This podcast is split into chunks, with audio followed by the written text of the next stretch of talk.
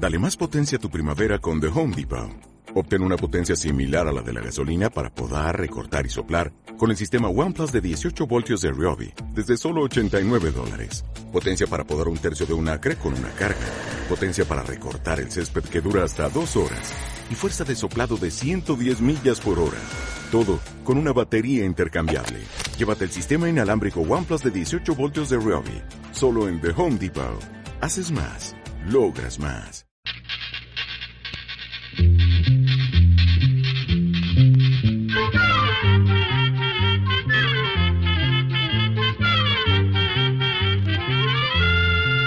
Llegó pa' todo, llegó la escuela, llegó la escuela, llegó por radio.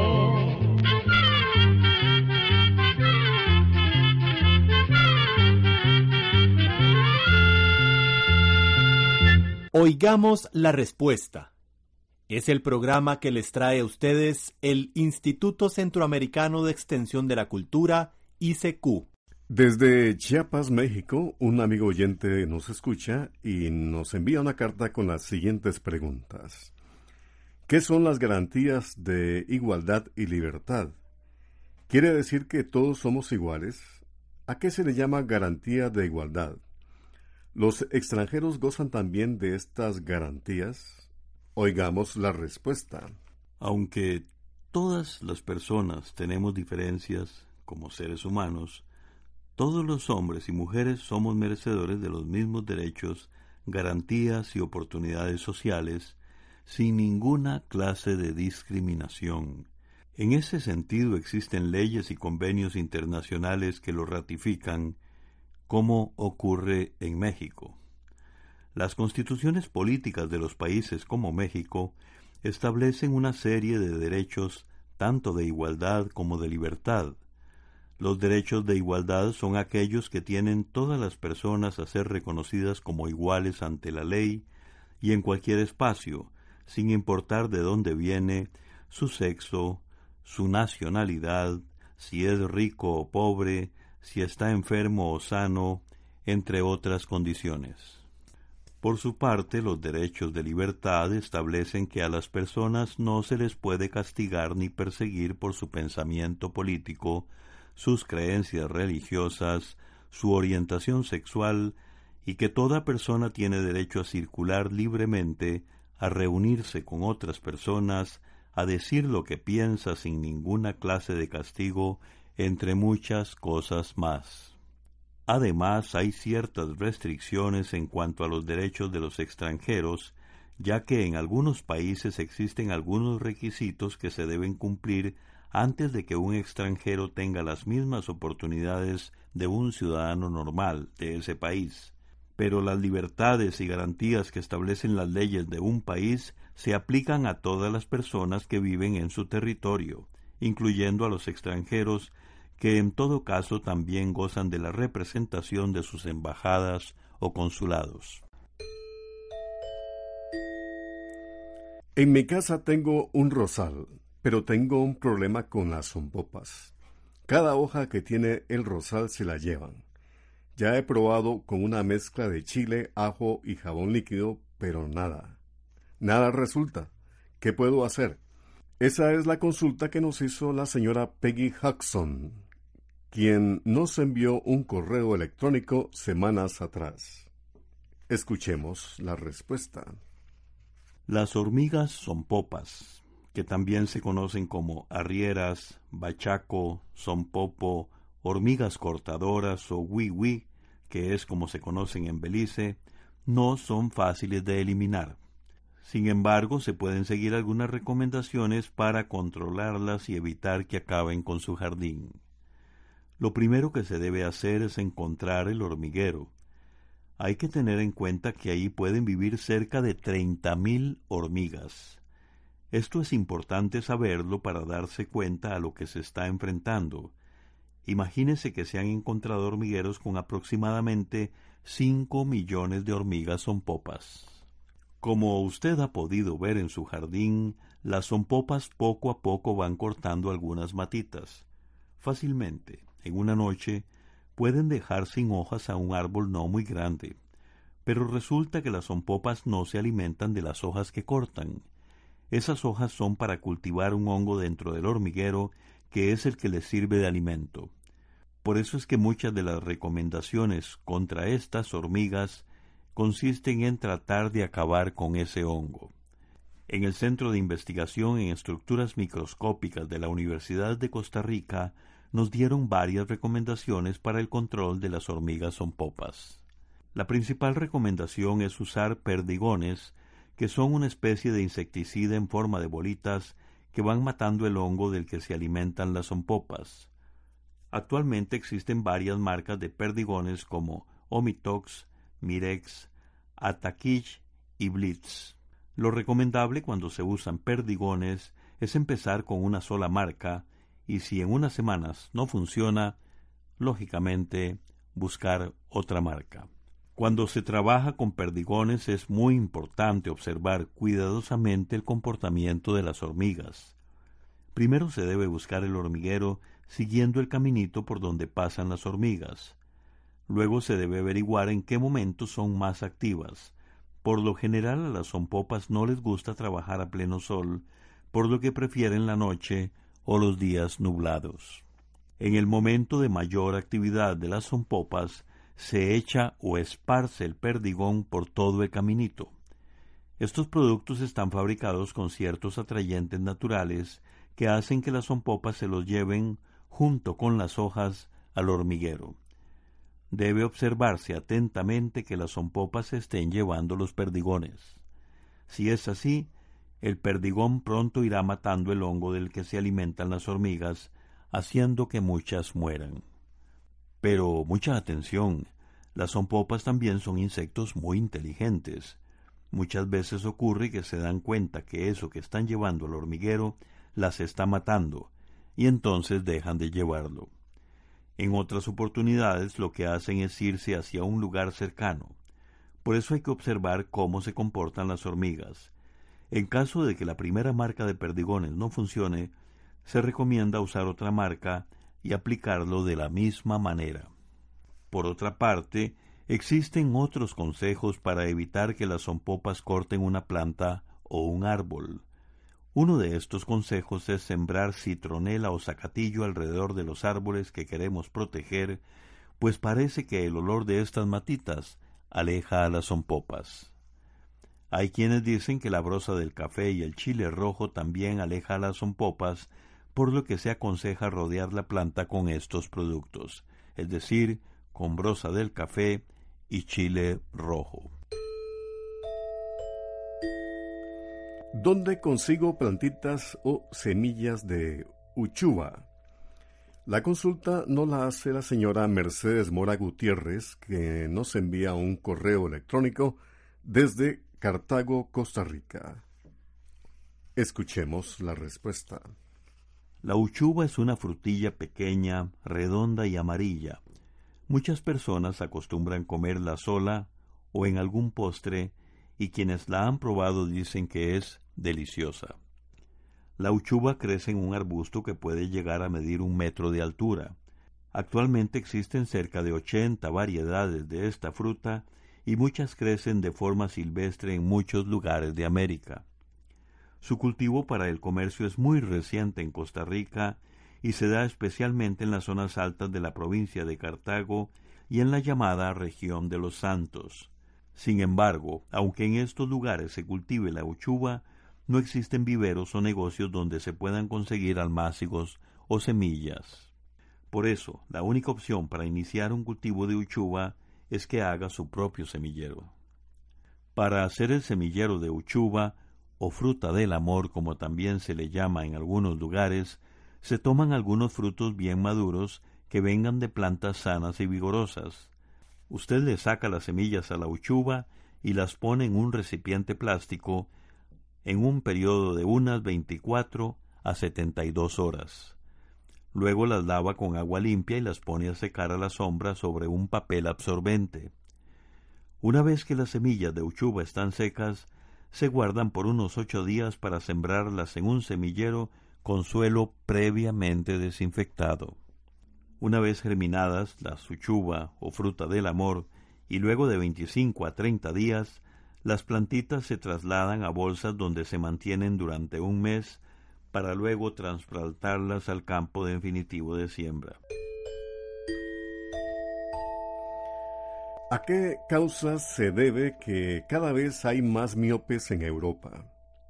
¿Qué características presenta la miopía y qué factores se sabe que originan este problema ocular?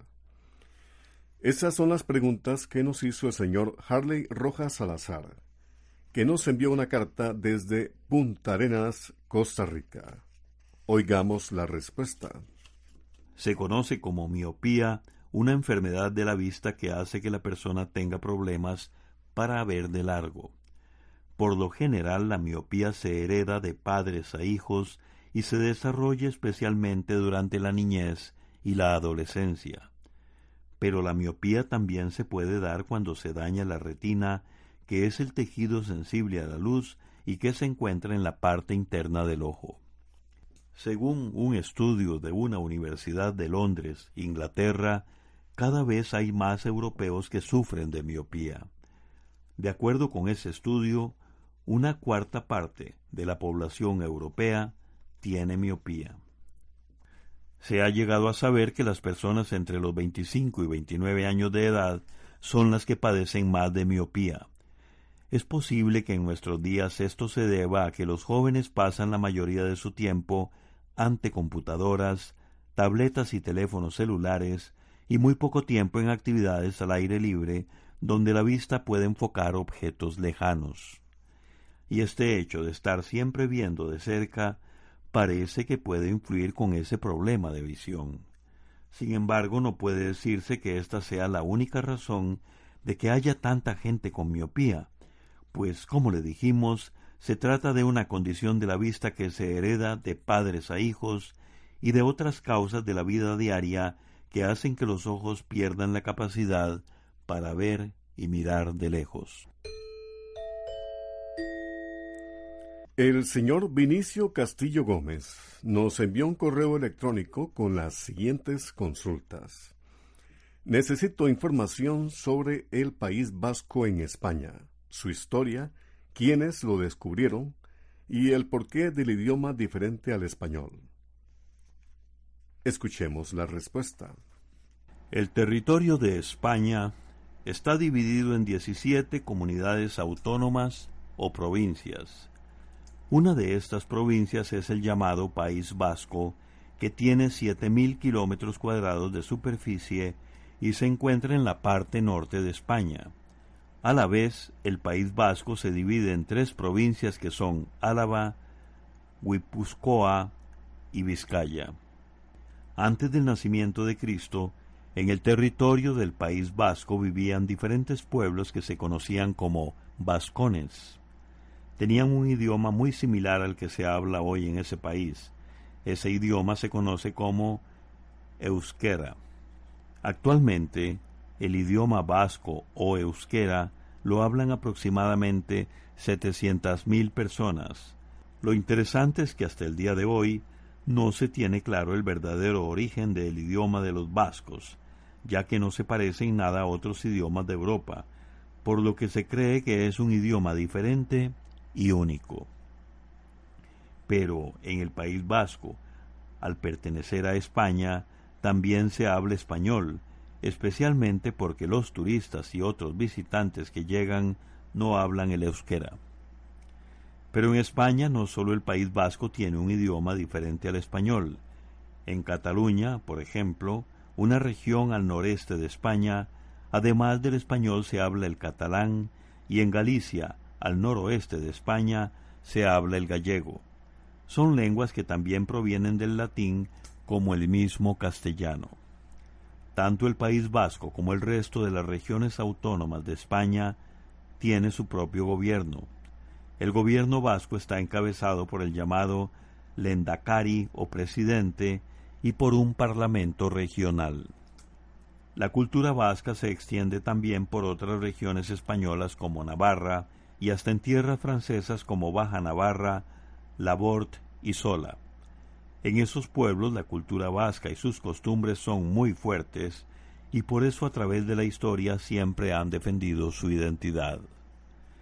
Hoy día el País Vasco es una de las regiones europeas con mayor desarrollo industrial. Allí existen famosas universidades e instituciones culturales que se dedican a conservar sus tradiciones y a desarrollar diferentes proyectos de muy distintos asuntos. Desde Chiapas, México, el señor César Augusto Juárez de León nos ha enviado una carta con las siguientes preguntas. ¿Para qué sirven los ejercicios moderados? ¿Qué actividad debe practicar una persona de la tercera edad? Oigamos la respuesta. Primero que todo, queremos decirle que algunos de los problemas que tienen las personas de la tercera edad están muy relacionados con la falta de actividad física y mental, con la soledad y la pérdida de interés por cosas que antes le llamaban la atención. Es por eso que se recomienda a las personas mayores buscar grupos de personas para compartir la amistad o intereses similares como el ejercicio, la lectura, el baile, la pintura o algunas manualidades y otras actividades que les gusten y entretengan. De esta manera, la persona mayor mantiene su cuerpo y su mente activos. En el caso de la actividad física para personas mayores, se recomienda que esta actividad consista en ejercicios que sean moderados, o sea, que no deben ser muy fuertes ni agotadores, porque más bien podrían ser un riesgo para la salud de la persona. Además, se recomienda que las personas mayores hagan ejercicios que los entretengan y que los motiven, para que se mantengan y no los abandonen. También es muy recomendable que las personas mayores ejerciten su memoria con crucigramas, sopas de letras, acertijos, rompecabezas, entre otras cosas que les ayudarán a tener una mente sana y activa.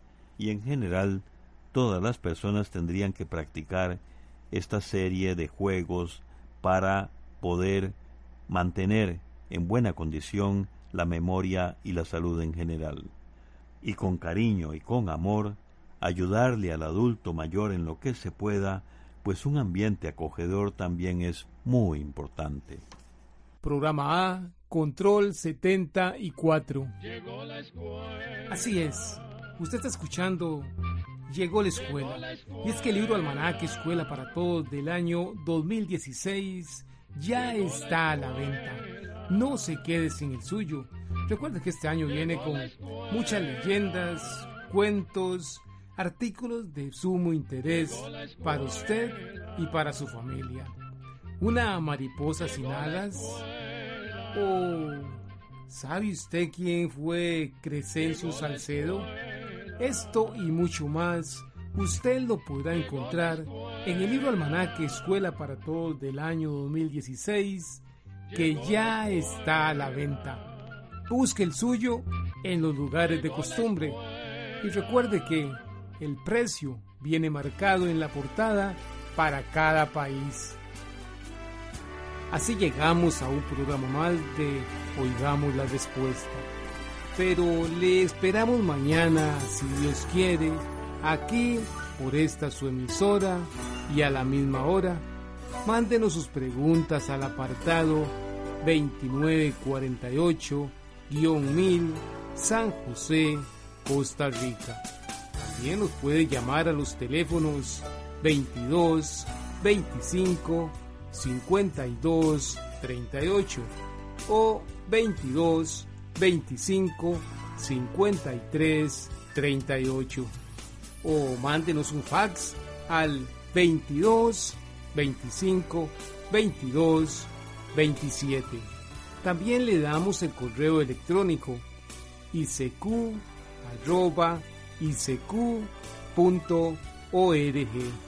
Celo de letreo icecu.org.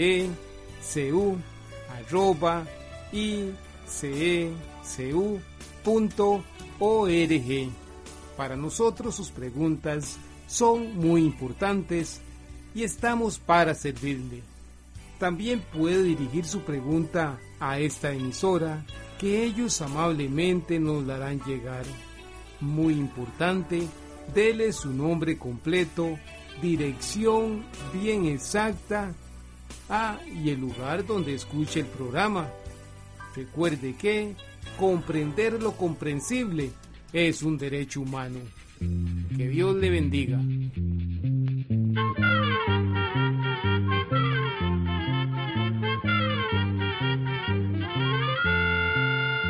El momento de despedirnos. Se va a la escuela, se va cantando